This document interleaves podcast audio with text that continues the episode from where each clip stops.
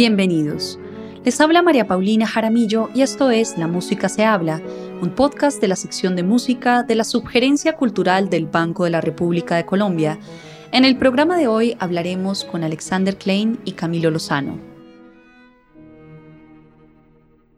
Aquí en Colombia, digamos que no existe todavía esa conciencia patrimonial grande que sí existe en otros países. Y aquí realmente eh, esa cultura de preservación, tanto de lo artístico como lo arquitectónico, realmente es algo que no, no está muy bien arraigado en la conciencia nacional. Alexander Klein es un músico e investigador que se ha dedicado a escribir sobre música y política. Es autor compilador de las obras completas de Oreste Sindici, trabajo de investigación publicado por Ediciones Uniandes. Ha publicado diferentes artículos en periódicos y revistas colombianas como el diario El Espectador y la revista Arcadia, y en publicaciones estadounidenses como The People's World y Film Score Monthly. Estudió composición y teoría de la música en la Universidad de los Andes y actualmente se desempeña como profesor de cátedra de la misma universidad y como profesor invitado de la Pontificia Universidad Javeriana. Camilo Lozano es compositor de música para medios audiovisuales. Como teórico de la música y docente universitario, ha desarrollado un interés particular en diversos usos del análisis, no solo como una manera para hacer evidente la coherencia musical o como un medio para extraer herramientas para la composición, sino también para reconocer el impacto de los eventos musicales sobre los oyentes y sobre diversos grupos sociales, es magíster en música con énfasis en teoría de la música de la Universidad Javeriana y maestro en música con énfasis en composición comercial de la misma universidad. Es miembro de agrupaciones musicales como La Casa en el Árbol y Pedrina y actualmente se desempeña como docente de la Universidad Javeriana en las áreas de análisis, teoría y composición musical. En el programa de hoy hablaremos con Alexander Klein y Camilo Lozano sobre el levantamiento de información de obras y grabaciones asociadas de los compositores colombianos Fabio González Zuleta y Andrés Posada. Desde el 1998, el Banco de la República ha invitado a compositores colombianos a construir un recital con sus obras de cámara para retratar su trayectoria, evolución y eventual legado. Sin embargo, de los 21 conciertos monográficos que ha realizado el banco hasta la fecha, solo 6 cuentan con discos asociados a la serie discográfica Retratos de un compositor, una serie que busca preservar algunas de las obras incluidas en estos recitales. ¿Por qué es importante la identificación del legado de los compositores colombianos de música de cámara para la construcción de cultura en el país? Por un lado, la música de cámara tiene la gran ventaja, pues obviamente de que es fácil de montar, digamos que no requiere conjuntos grandes, que siempre es un problema para muchos compositores. Y también pues precisamente por esa misma razón pues requiere espacios que pues son muy versátiles y digamos que esas obras pueden llegarle a públicos eh, mucho más amplios, precisamente porque se pueden presentar en, en, cualquier lugar prácticamente. Entonces yo diría que pues por lo menos ese es un factor a favor del rescate de las obras de cámara de todo compositor colombiano. Creo que es particularmente especial el trabajo que hace el banco con llevar estos conciertos a zonas diferentes a Bogotá, ¿sí? donde en algunos lugares pues no se cuenta con, con escenarios más grandes para realizar conciertos un poco más entre comillas convencionales y pues además del, del elemento como logístico de pues es que está el espacio para tocar obras de cámara. También me parece muy importante llevar esta música que muchas veces se está generando en las grandes ciudades también a zonas poco más periféricas o como que están por fuera del como de los círculos centrales donde normalmente se asocia como, como la música académica. Y complementando ahora lo que dice Camilo, en ese orden de ideas, digamos que también la música de cámara permite una conexión mucho más íntima entre los músicos y el público porque pues muchas veces si estamos enfrente de una orquesta de 80 personas, pues eh, se siente un distanciamiento más grande, puede que sea a veces imaginario, pero pues yo creo que realmente no lo es, entre el público y los músicos. Cuando hay conciertos de música para cámara, el, el público necesariamente se va a sentir más cercano a la experiencia musical porque es una experiencia musical más íntima. ¿sí? Entonces, eso sumado al tema de la logística y a la facilidad de, ejecutarla, pues la, convierte en un género fundamental eh, dentro del patrimonio artístico pues, de cualquier país en el mundo. Bueno, ustedes han sido los investigadores encargados de hacer el levantamiento de la información y de la construcción de los inventarios de dos compositores colombianos, Fabio González Zuleta y Andrés Posada. ¿Qué significó esta experiencia para ustedes? Bueno, para mí la experiencia fue muy sorprendente, pues muy nueva para mí, porque el único trabajo que yo había hecho eh, de esta índole pues era la catalogación de las obras de Oreste Sindici que fue un compositor pues de una época muy diferente a la actual, entonces yo realmente no tenía mucha experiencia con la catalogación ya propia de repertorios del siglo XX. Digamos que por un lado eh, fue más sencilla de hacer en el sentido de que pues entre más reciente sea esta música, eh, la probabilidad de que sobreviva al repertorio pues es mucho más grande que cuando se trata de compositores de otras épocas. Entonces, pues en ese sentido me encontré afortunadamente con una sorpresa agradable. Eh, y la otra sorpresa fue que también benefició mucho mi trabajo.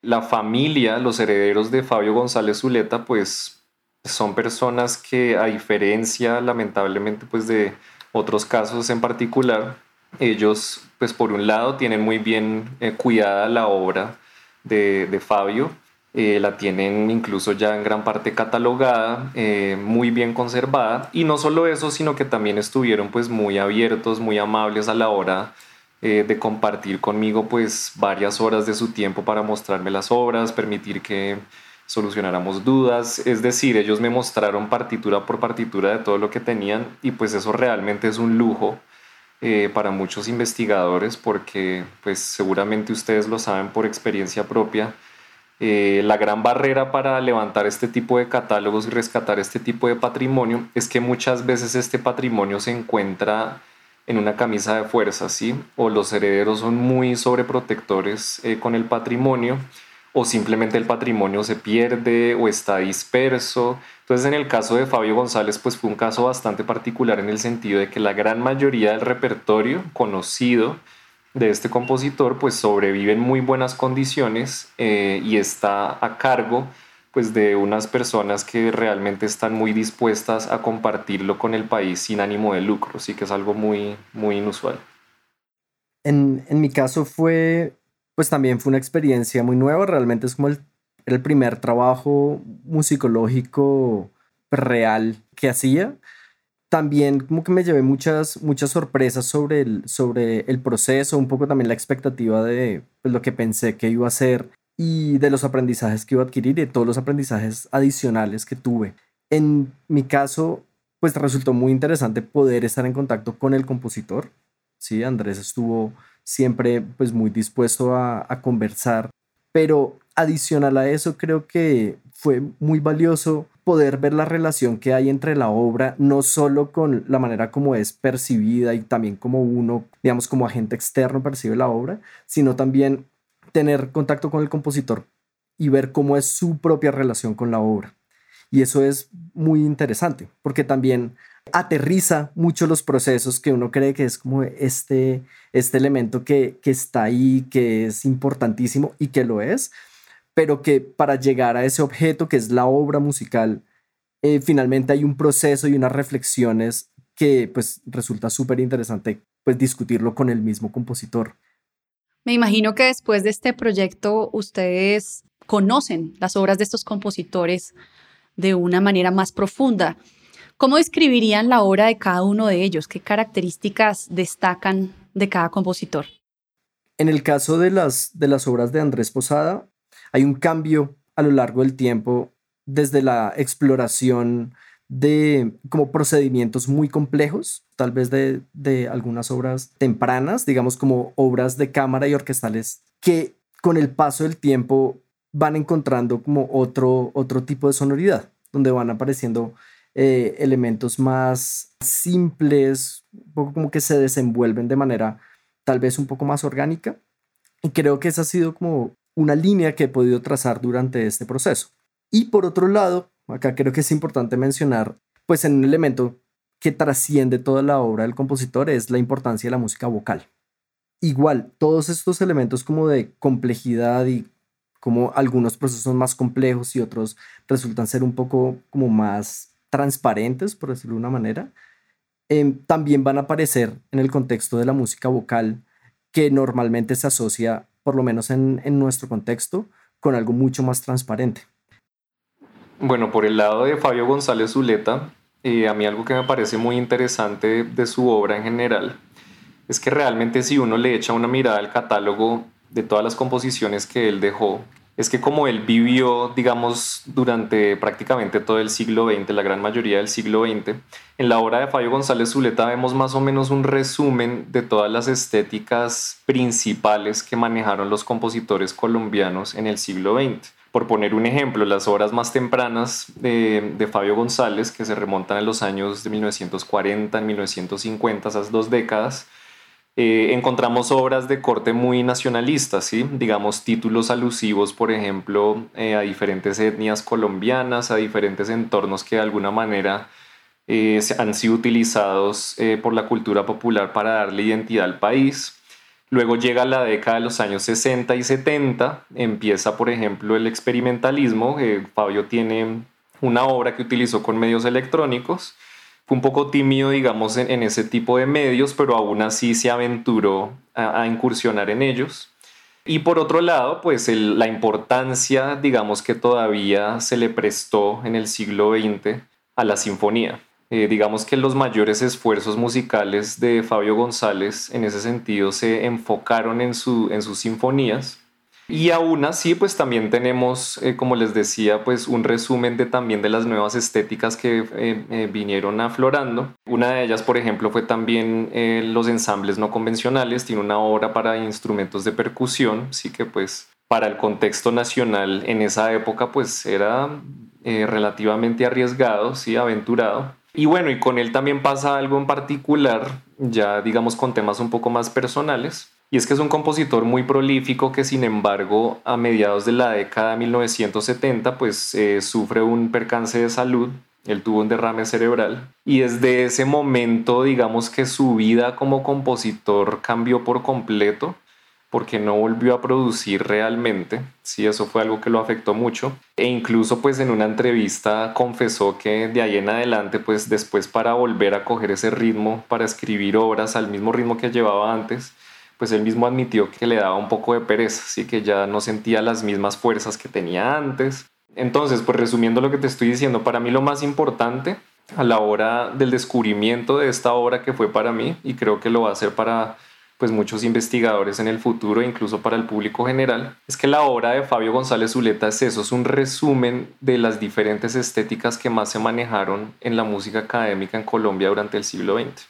Quisiera saber si ustedes antes de comenzar esta labor investigativa tenían una percepción diferente de la música de estos compositores y después de haber hecho este, este trabajo, esa percepción cambió o sigue siendo igual bueno, en mi caso, eh, lo que me sorprendió realmente, yo conocía eh, algunas sinfonías de Fabio González Zuleta, también una sinfonieta que se había grabado en los años 90 pero realmente no imaginé que fuera un compositor que se hubiera aventurado hacia otros géneros, pues que realmente él no había estudiado eh, durante sus años académicos. Entonces que digamos, e, eso, eso para mí es sorprendente porque generalmente lo que vemos en, en las obras de la mayoría de compositores a lo largo de la historia es que la mayoría de compositores se quedan encajados en, en su propia escuela durante sus años de estudiantes y ya después cuando surgen esas nuevas estéticas, esos, esos nuevos medios de expresión,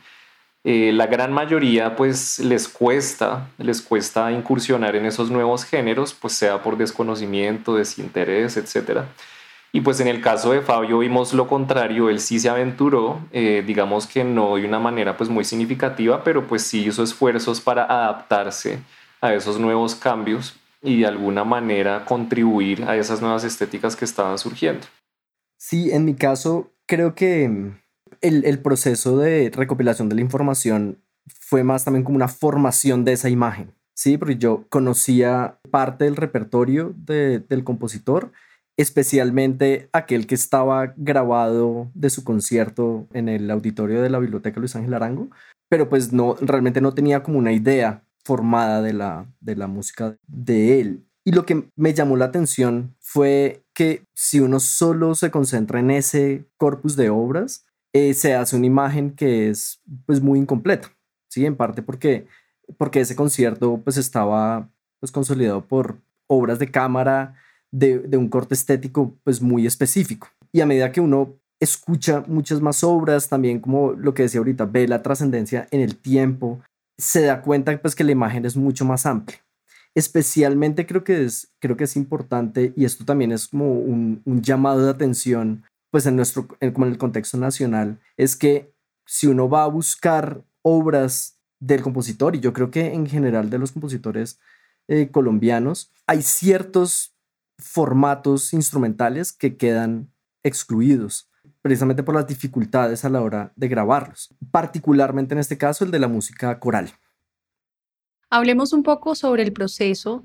Para un oyente incauto que no conoce sobre el proceso de levantamiento de información y construcción de, inventarios, ¿qué hace un investigador musical cuando se le asigna la tarea de levantar la información relacionada con las obras y las grabaciones asociadas de un compositor? ¿Cómo funciona ese proceso? Yo quisiera responder esto también poniendo sobre la mesa que yo era un oyente incauto en el, en el caso. ¿sí? Cuando empecé a hacer el trabajo, fue un poco ir aprendiendo sobre la marcha.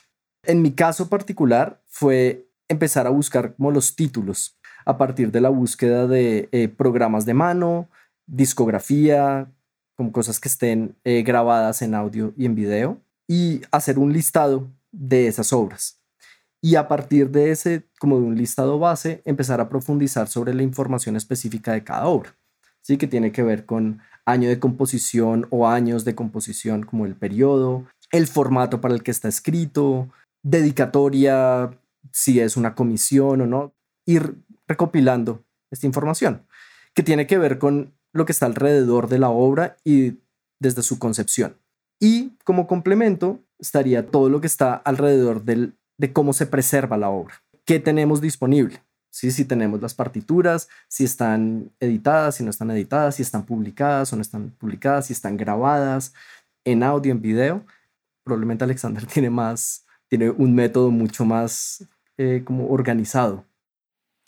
Bueno, no sé si organizado, pero digamos que para las personas que no conocen muy bien lo que es este oficio, por un lado hay que tener en cuenta eh, la realidad nacional, eh, digamos, donde se hace la investigación, sí, porque el contexto colombiano pues es muy diferente a contextos de otros países, e incluso en, la propia Sudamérica. Eh, digamos que aquí, por ejemplo, son muy pocos los archivos especializados en música. El más conocido, seguramente lo, reconocerán algunos oyentes, es el Centro de Documentación Musical de, de la Biblioteca Nacional. Entonces digamos que el primer paso para un investigador que pues apenas está aprendiendo eh, los gajes del oficio es eh, primero buscar en esos archivos pues que son bien conocidos, ¿no? Las bibliotecas donde, que tienen los catálogos disponibles en internet, entonces se empieza con la Biblioteca Nacional, después con la Biblioteca Luis Ángel Arango, eh, la Universidad EAFIT en Medellín ha reunido un catálogo de música y de manuscritos, tanto contemporáneos como antiguos, muy importante. Entonces se ha convertido también en un nuevo archivo de referencia. Pero bueno, realmente la verdadera búsqueda, digamos, digo yo, empieza por fuera de esos archivos, ¿sí? Porque esos archivos, pues por lo menos están catalogados en Internet. Uno puede hacer búsquedas, pues muy sencillas y muy ágiles, eh, desde incluso sin salir de la casa. Lo que pasa, sin embargo, pues es que la mayoría de la música colombiana, especialmente pues de compositores que ya murieron eh, y pues muchos de que todavía pues siguen vivos obviamente pues porque no han entregado su obra. Estas obras pues no están catalogadas, no se sabe muy bien en dónde están, entonces ahí es cuando empieza un poco la parte complicada. Hay archivos pues menos conocidos que también ayudan en la investigación como es el caso del Patronato Colombiano de Artes y Ciencias, eh, entonces, pues el primer paso, como les digo, pues es, es buscar eso, esas entidades que se han encargado a lo largo de los años a salvaguardar este patrimonio. ¿Cómo se complican las cosas? Pues eh, nuestra realidad nacional, ¿qué pasa? Eh, digamos que Yo he hablado pues con muchos libreros a lo largo de los años y pues me he encontrado con unas cosas increíbles en anticuarios, en librerías, incluso en pulgueros, porque pues aquí en Colombia digamos que no existe todavía esa conciencia patrimonial grande que sí existe en otros países. ¿sí? Aquí realmente eh, esa cultura de preservación tanto de lo artístico como lo arquitectónico, realmente es algo que no, no, está muy bien arraigado en la conciencia nacional. Entonces, ¿qué pasa? Eh, uno habla con libreros y te dicen, sí, pues mira, cuando lo, primero que pasa, por ejemplo, cuando se muere alguna persona, sobre todo viudas o viudos, eh, lo primero que ellos le dicen al librero es, mira, entra a mi casa y llévate todo esto, llévate toda la biblioteca de mi esposa o esposo difunto, no se toman la molestia de mirar qué hay por ahí, etc. Entonces, por ejemplo, ¿qué pasa? Entonces uno entra a una librería y se encuentra la biblioteca de tal compositor y te la venden en 50 mil pesos, ¿sí? O sea, si te la venden a ti en 50 mil, imagínate tú en cuánto la compraron ellos para llevarse una ganancia. Y pues tengo casos de historias reales. Yo, por ejemplo, en una librería en Chapinero me encontré con la biblioteca personal de Jacqueline Nova, una cantidad de libros que ella utilizó como estudiante, sobre todo de escuela francesa. En otra librería me encontré parte de la biblioteca de José Rosso Contreras y así, etcétera, etcétera. Así entonces digamos que esa es, realmente la mayor dificultad que hay en este país a la hora de rescatar patrimonio. Hay que encontrarlo en unos lugares que uno no se imagina porque precisamente eh, hay, un, hay un mercado muy informal en torno todo lo que es el patrimonio histórico y por esta misma razón es muy fácil que se pierda. Me pasó con el caso de, las obras de Oreste Sindici, pues obviamente era un poco más complicado pues, porque es un compositor del siglo XIX, pero me encontré con eh, pues la mala fortuna de que más de la mitad de su obra está desaparecida y de la que sobrevive la gran mayoría es de segunda mano, es decir, es de manos de copistas, no es de puño y letra de él. Entonces es un reto muy grande, es un reto muy grande que también puede desanimar a muchas personas en el camino, eh, porque pues al principio uno se puede encontrar realmente con una cantidad de barreras que pueden ser pues muy difíciles de superar, ¿no? Si uno no tiene la paciencia y el conocimiento en el campo. Sí, me llamó mucho la atención que en el caso de Fabio González Zuleta se encontraran muy pocas grabaciones de su trabajo. ¿Por qué no hay suficientes grabaciones de sus obras? ¿A qué se debe esto? La principal razón que hay detrás de este fenómeno es que Fabio González nació en una época y pues eh, digamos que escribió la mayor parte de su obra en una época en que todavía grabar música pues era un lujo gigantesco, pues digamos que todavía lo es en muchos sentidos, pero pues en esa época era aún más difícil hacerlo, si no, no había, no contábamos con recursos y cuando había los recursos pues generalmente digamos que se dedicaban era a grabar música pues que tuviera un mercado, ¿cierto? Porque pues estamos hablando de música académica o clásica, como se quiera llamar, que realmente no tiene un mercado robusto en este país y pues en general en el, en el mundo, ¿sí? No es música que venda mucho. Entonces, pues a la hora de grabar estas obras, pues generalmente se tiene que depender de instituciones del gobierno, patrocinadores, etcétera. Sí, eso son obras que se tienen que grabar sin un interés pecuniario y con un interés pues patrimonial, que como les digo, pues todavía no hay una conciencia muy grande en este país respecto al patrimonio. Entonces, ¿qué pasa con la obra de González específicamente? González Zuleta. Él escribió nueve sinfonías y de hecho estas sinfonías, la gran mayoría, si no todas las estrenó eh, Olaf Roths, el director de Estonia, muy, muy recordado pues por tanto músicos como por historiadores de la música en Colombia, porque eh, tuvo la particularidad de que fue la persona a lo largo, yo creo que de la historia de la música en Colombia, que más se preocupó por darle visibilidad a los compositores colombianos. Él era una persona que recibía prácticamente que cualquier obra colombiana y la estrenaba, ¿sí? la, la trabajaba, la estudiaba junto con el compositor y la estrenaba pues en los escenarios más prestigiosos del país, como es el caso pues del Teatro Colón en esa época. Y estas sinfonías realmente eh, lo que sí pasa es que sí fueron grabadas, pero pues fueron grabadas eh, con técnicas que hoy llamaríamos caseras, ¿sí? Entonces pues por ahí uno puede encontrar en archivos, en distintas bibliotecas, algunos ejemplares de estas grabaciones que son de una calidad pues que para los estándares de hoy en día, pues no digamos que no son muy buenos, eh, pero pues sí es lo único más o menos que se cuenta que se tiene disponible de grabaciones de sus obras. Ya hablando de las pocas que sí se grabaron, eh, fueron por ejemplo la, la, música para cine, pues por obvias razones tenía que grabarse. y aún así pues son grabaciones de difícil localización. Y como les digo, como Fabio González Zuleta pues eh, tuvo su eh, quebranto de salud a la mitad de la década de 1970, después de eso tuvo un, largo periodo en el cual no produjo mucho como compositor. Y fue precisamente en ese periodo, llegando hasta, hasta hoy en día, en que ya se facilitó un poco más, dentro de todas sus limitaciones, eh, la posibilidad de grabar, ¿cierto? Pero pues ya cuando surge esa posibilidad, pues González Zuleta ya no está tan productivo como antes. Entonces yo creo que en el caso de él se debe más este problema de falta de grabaciones a la época en que nació y pues la época en que desarrolló su obra. Sí, yo creo que hay un elemento ahí fundamental de lo que menciona Alexander que tiene que ver con el interés por guardar el patrimonio. Sí, a veces consideramos que el patrimonio es lo que es de antes, pero no entendemos que la producción que se hace pues diariamente forma parte de ese patrimonio. Y creo que la grabación de música académica en Colombia pues depende en gran medida del compositor estos procesos de grabación pues siempre requieren una persona que impulse, debe tener como su patrocinador que pues como que arrastre todo esto y lo que normalmente ocurre es que esas personas que, que están detrás de las grabaciones suelen ser los mismos compositores, son grabaciones autogestadas.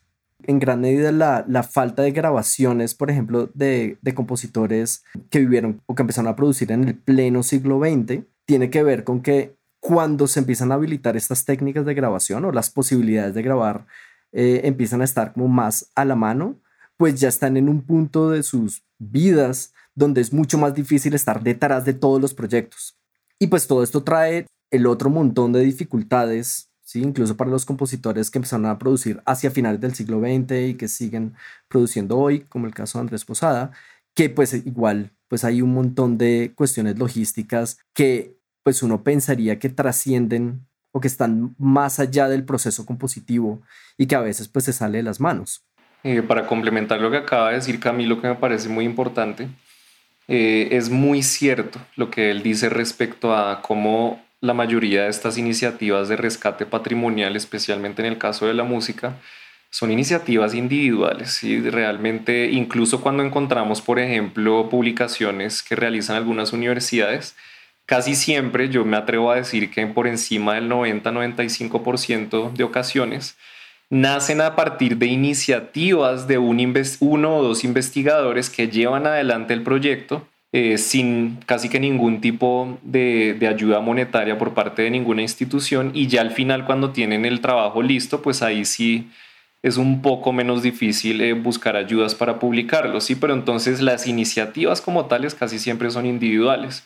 Y pues es algo muy propio del campo artístico, ¿no? Yo le, yo le comentaba a mis estudiantes hoy algo que, pues que me parece muy clave para entender la carrera en la que nosotros nos movemos. Y es que uno no va a encontrar en la universidad a alguien diciendo yo estudio música para, pues, para ganarme la plata, para vivir bien. Realmente lo que hace especial nuestra carrera como músicos, artistas, historiadores, es que nosotros nos dedicamos a ella por simple amor, ¿sí? Digamos, es, es, la única razón realmente, pues porque si uno está buscando, digamos, una vida más cómoda, etcétera, etcétera, lo último que uno va a estudiar, y eso es algo histórico, pues es todo lo que se relacione con el arte, ¿no? Entonces es una labor de amor y lo mismo aplica para el rescate del patrimonio. Si los investigadores que, que hay en el país rescatando este patrimonio son personas muy importantes, porque lo están haciendo por amor, lo están haciendo sin un interés pecuniario. Y cuando buscan plata no es porque la vayan a utilizar pues para, no sé, algo que no necesiten, sino todo lo contrario, ¿sí?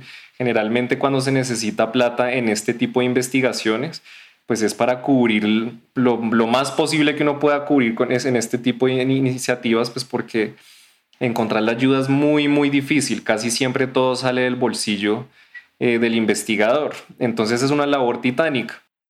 Me pregunto si el hecho de ser músico es fundamental para hacer esta labor y qué le añade a este trabajo investigativo el tener conocimientos previos en música.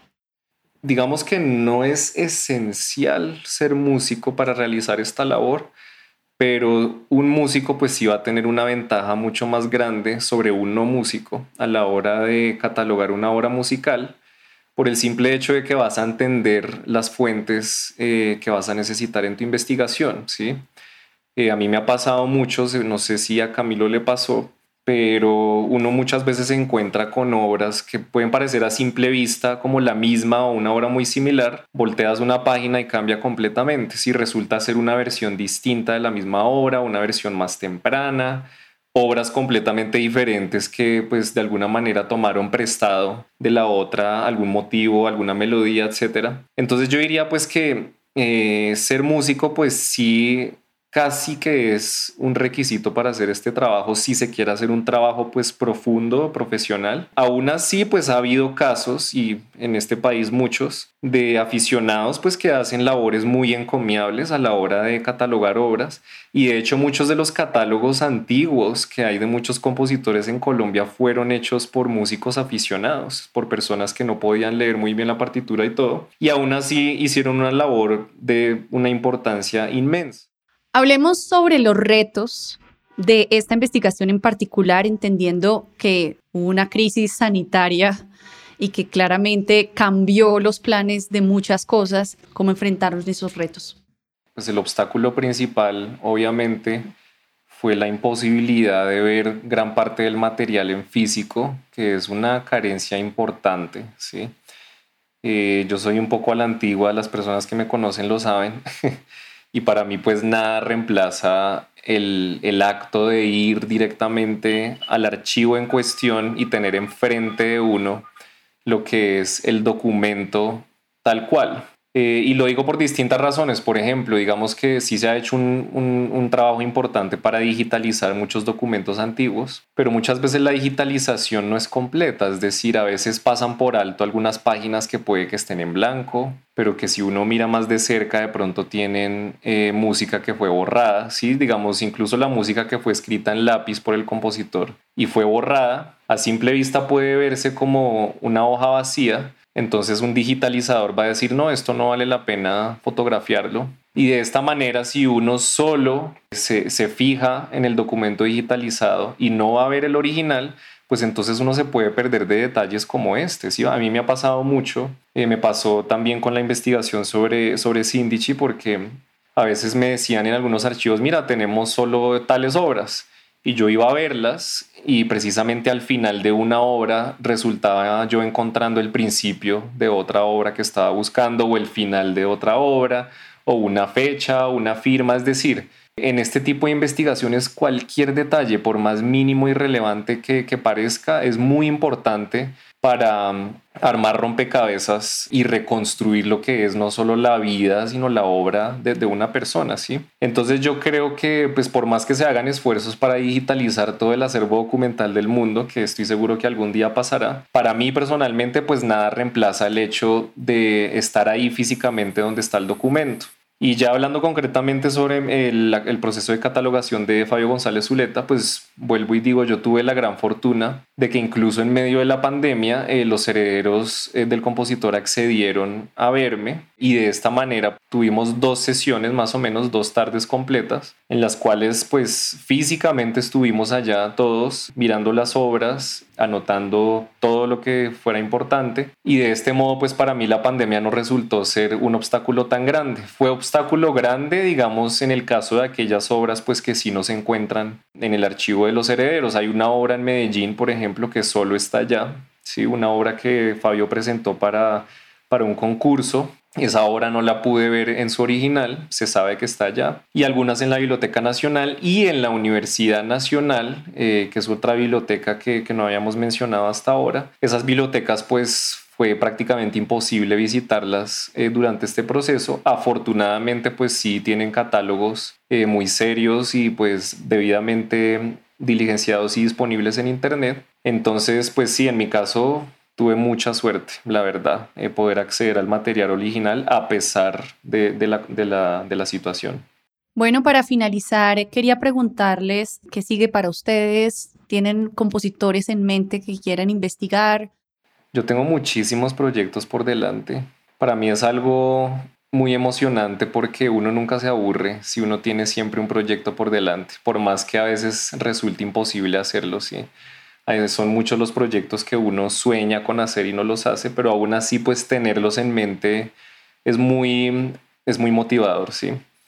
Entonces, bueno, ¿qué te cuento que estoy haciendo ahorita? El próximo año eh, voy a publicar un libro, mi segundo libro, eh, con la Universidad de los Andes. No es propiamente sobre un compositor, es eh, acerca de un sastre teatral y empresario de ópera. Su nombre era Luigi Bazzani. Eh, fue el italiano que trajo a Colombia la primera compañía de ópera italiana, ¿sí? 1857. Este fue un proyecto muy interesante que está relacionado con lo que estamos hablando, porque fue un encargo algo muy inusual, fue un encargo por parte de los herederos de los descendientes del empresario. Sus bisnietos viven aquí en, Bogotá. Entonces ellos me encargaron este trabajo hace más o menos unos siete años, imagínate ya cuánto tiempo llevo en esto. Y fue un trabajo fascinante porque estos músicos itinerantes pues viajaban por muchos lugares de América y pues me encontré con la sorpresa de que este personaje en particular fue el empresario de ópera que más viajó a lo largo del mundo en la primera mitad del siglo XIX. Tuve la oportunidad, gracias al apoyo generoso de la familia Bazzani, de realizar viajes de investigación a todos estos países.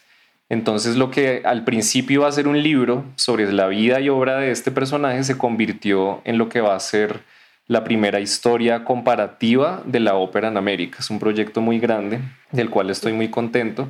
Entonces ese es mi, digamos, mi proyecto más inmediato. Ya respecto a compositores, eh, yo he planeado algunos trabajos que también espero sacar algún día, si las circunstancias lo permiten. Eh, sobre todo, pues mi especialidad que ha sido el siglo XIX, quiero sacar un libro sobre Manuel María Párraga, que fue un compositor importante en el sentido de que aportó la primera versión escrita del bambuco eh, también me gustaría hacer trabajos con compositoras porque es un campo que todavía está casi que desierto, ¿sí? En, el, sentido del rescate y preservación de su patrimonio. Tenemos el caso de Teresa Tanco de Herrera en el siglo XIX, Jacqueline Noa en el siglo XX. Digamos que Jacqueline ha tenido la suerte de que, pues por un lado es una compositora pues relativamente reciente en términos históricos, y ha recibido mucha atención por parte de algunos investigadores muy buenos, entonces yo creo que de ella también veremos trabajos interesantes próximamente. Pero pues sí, por mi lado yo creo que me voy a quedar por ahora en el siglo XIX y vamos a ver qué sale de otras épocas más adelante. En mi caso es una pregunta muy difícil porque yo también me estoy también me la estoy haciendo. Yo sí tengo tengo un enfoque un poco diferente. Yo soy compositor y trabajo mucho con música popular, entonces por ahora estoy trabajando, pues estamos como en, el proceso de producción de un disco y pues también planteando pues algunos temas de, de investigación, pero pues nada concreto. Por ahora digamos que el plan inmediato es seguir trabajando pues como en el proyecto de producción discográfica ahorita.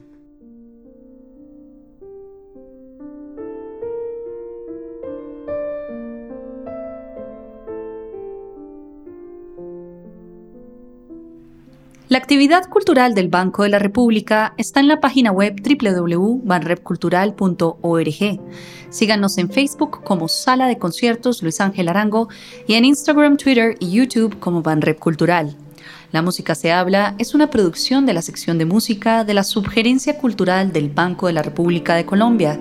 La música de este podcast es parte del trío Opus 32 de la compositora colombiana Amparo Ángel, interpretado por el Swiss Piano Trio, grabación que hace parte del disco Compositores de Nuestro Tiempo, volumen 2, editado y publicado por el Banco de la República.